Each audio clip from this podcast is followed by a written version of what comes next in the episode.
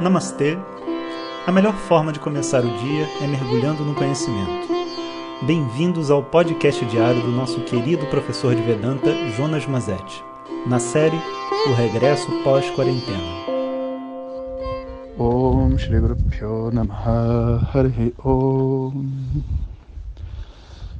Bom dia, galera. Já acordei animado. Acho que foi um sucesso essa volta ao WhatsApp. De alguma maneira, eu acho que deu uma energia assim, grudou, né? Porque eu acho que existe uma uma beleza assim, né, da gente poder compartilhar o que a gente pensa e saber que as pessoas estão se beneficiando disso. E recebi ontem inúmeras mensagens. E é uma pena realmente não poder responder todas, mas saibam que eu aprecio todas as mensagens que vocês me mandam principalmente daquelas pessoas que estão felizes e agradecendo, sabe? Porque tem isso, né? Muita gente manda mensagem assim querendo querendo alguma coisa, sabe? Precisando de alguma coisa. Mas realmente a vibe de compartilhar não é uma vibe de, de pedidos, né? É uma vibe de celebração, né? A gente se conecta através das nossas reflexões para inspirar uns aos outros, né? Portanto, assim, se você quiser me mandar uma mensagem, eu acho que a, a forma mais bacana é você fazer uma postagem, sabe? E me marcar. Porque eu sempre leio e também o que você tem para dizer, em geral, inspira outra pessoa também, sabe? Eu acho que esse, esse espírito, né, de que a gente contribui para as outras pessoas com as nossas experiências, é algo é, muito importante de ser compreendido, sabe? Então existe esse na tradição védica, né, um, um conceito chamado satsanga. E satsanga tem dois significados. A palavra sanga é bem simples, significa só reunião, encontro. Mas a palavra sat, ela está associada a dois conceitos. Primeiro, o que eles dizem como um sat vidwan. Vidwan é um, é um, é um sábio, né? um, um mestre. E Satvidwan é um sábio que possua o conhecimento sobre o eu, né, o autoconhecimento. Que não é o conhecimento sobre as emoções, não é o conhecimento sobre o corpo físico ou sobre a mente, é o conhecimento do sujeito, aquilo que ilumina a mente, aquilo que é a base de todas as experiências, que de verdade é o objetivo do estudo de Vedanta. Então, satsang é um encontro com Satvidwan, é um encontro com uma pessoa que possui conhecimento. Então, seria os alunos né, se reunindo em torno do professor para ter um momento de troca, sabe? E de troca não assim porque o professor não vai dar aula, porque não é um momento de aula, né? É de troca porque na troca a gente cresce, né? O professor compartilha as experiências dele, os alunos recebem e compartilham as suas também. Então, assim, de certa forma, os áudios de WhatsApp são o satsanga nesse sentido, né? E um outro significado de satsanga muito legal, né? Então, a gente pode falar que é satvastu vishaya, satsanga, né? Que tem como é, vishaya, assunto, né? O satvastu, a realidade. Então, quando duas pessoas se juntam para conversar sobre a verdade e aquilo que é realidade, isso também é satsanga. Satsanga não vai ocorrer no bar, sabe? Porque no bar ou nos encontros sociais a mente fica tão presa aos padrões de comportamento, sabe? O que, que eu preciso é, fazer para demonstrar que eu tô de bem, que eu sou, que eu tô, minha vida funciona. Tipo postar foto no Instagram fingindo que tá tudo bem, sabe? Então não, não é uma conversa de bar. Né? É uma conversa que geralmente a gente tem tomando chá. Existe um ditado chinês que fala assim: quando a gente bebe álcool junto, a gente fica mais burro, mas quando a gente bebe chá, a gente fica mais inteligente.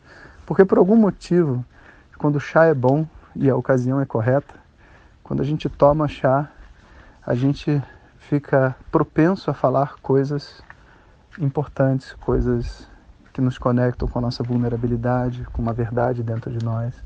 E isso é chamado de satsanga também, sabe? Então, essa palavra satsanga dentro da tradição, ela é duplamente importante. Ela retrata a importância da gente compartilhar um com os outros as nossas experiências, mas retrata também o contato com o professor, com os mestres, com aqueles que podem nos ensinar. E ouvir as experiências de vida deles é sempre muito interessante. Sabe, é, uma vez me perguntaram assim, sabe, professor, você está dando aula de Vedanta e outras pessoas também estão dando aula, né? E as pessoas é, às vezes comentam, né? E dizem, ah, a aula de fulano é diferente da aula de ciclano, né? É, por que, que isso acontece? Por que, que as, as aulas são diferentes? E o que, que você faz de diferente? Você, é a mesma coisa? Vedanta é um Vedanta só? São vários Vedantas, né? E é muito interessante, sabe? Porque existe uma realidade muito, muito tangível para os dois lados, né? Se a pessoa estudou Vedanta até o final, até o final não significa um ano, dois anos, doze anos, entende? Foi para a Índia, aprendeu sânscrito, mantras, viveu com o mestre, etc. Naturalmente que o Vedanta tem que ser o mesmo, né? As pessoas aprenderam o mesmo Vedanta. Mas assim como qualquer outro assunto da vida, quando a gente fala, a gente fala com a nossa personalidade, com o nosso estilo. E também a personalidade e o estilo colocam assim às vezes um uma um certo assim desejo de radicalismo. Então, se você pegar alguns mestres, assim como Swami Tata Vedananda, que eu, que eu, eu adoro, estudei muitos anos com ele, ele é muito radical, sabe? Se você estuda Vedanta, não faça rituais. Se você estuda Vedanta, não estude astrologia. Se você estuda Vedanta, não faça isso, sabe?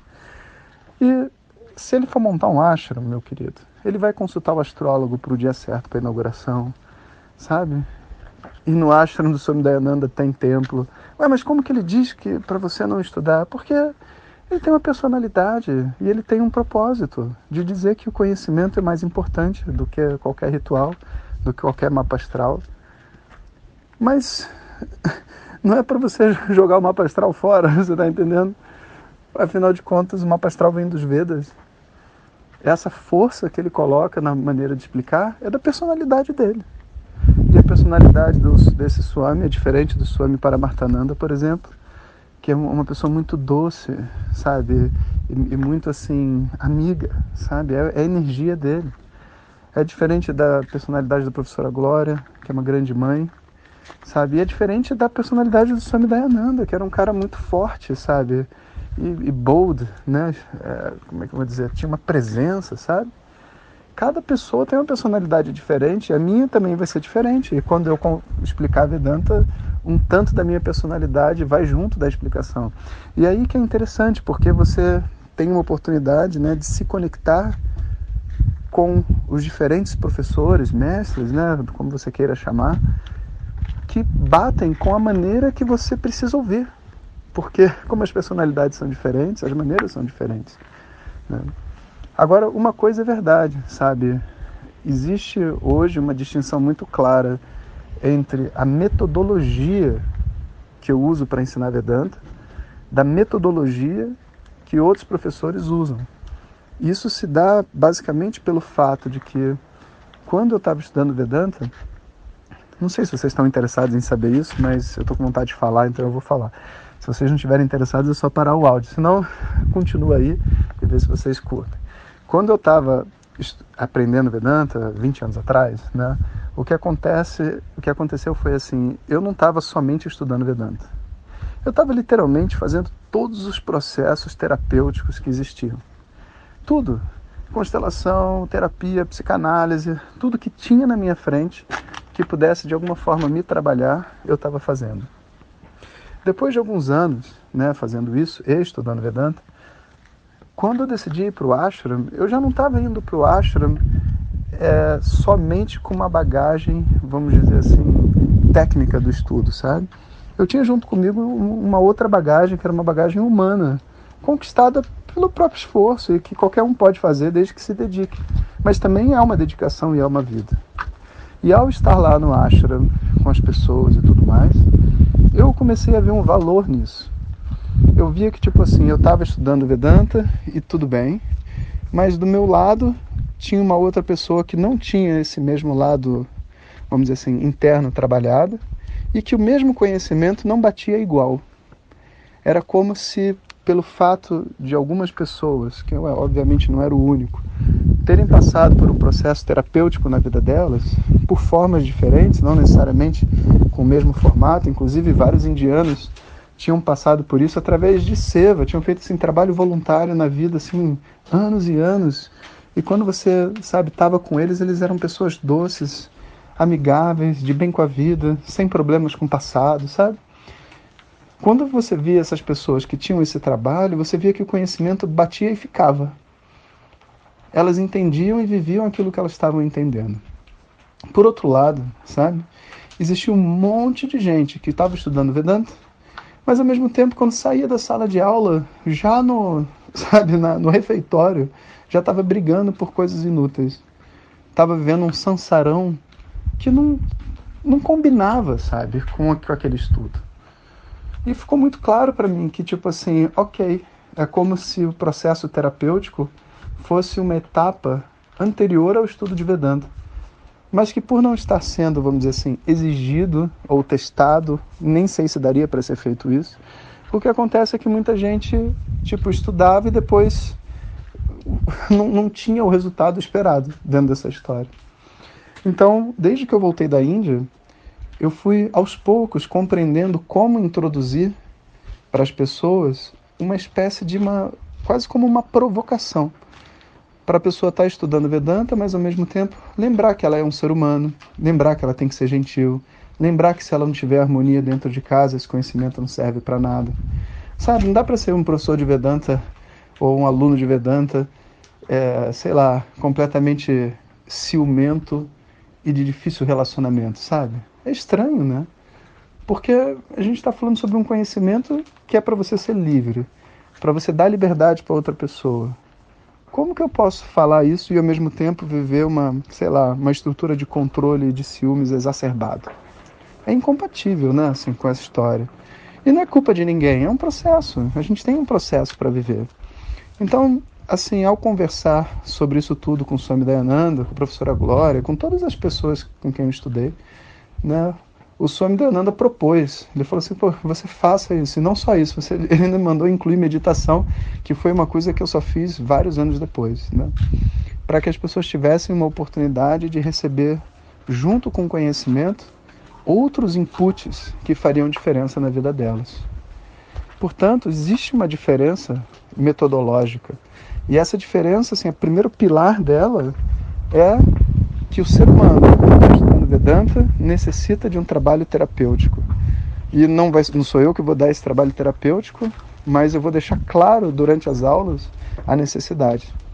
E quando eu tenho os meus retiros e tudo mais, etc., eu faço questão, sabe, de fazer alguns, algumas dinâmicas, vamos dizer assim, que estimulam as pessoas nesse contato interno. O segundo ponto de diferença, que ficou muito claro também, já é em questão da estrutura das aulas. E eu vou fazer o seguinte, o áudio está ficando grande, eu vou explicar amanhã por que, que tem uma diferença na estrutura das aulas que eu acho que vai engatar. Então, bom dia para vocês. Ou... Muito obrigado por estarem conosco nesta jornada. E saibam que a busca pelo autoconhecimento é individual, mas não precisa ser solitária. Seguimos juntos. Om Tat Sat.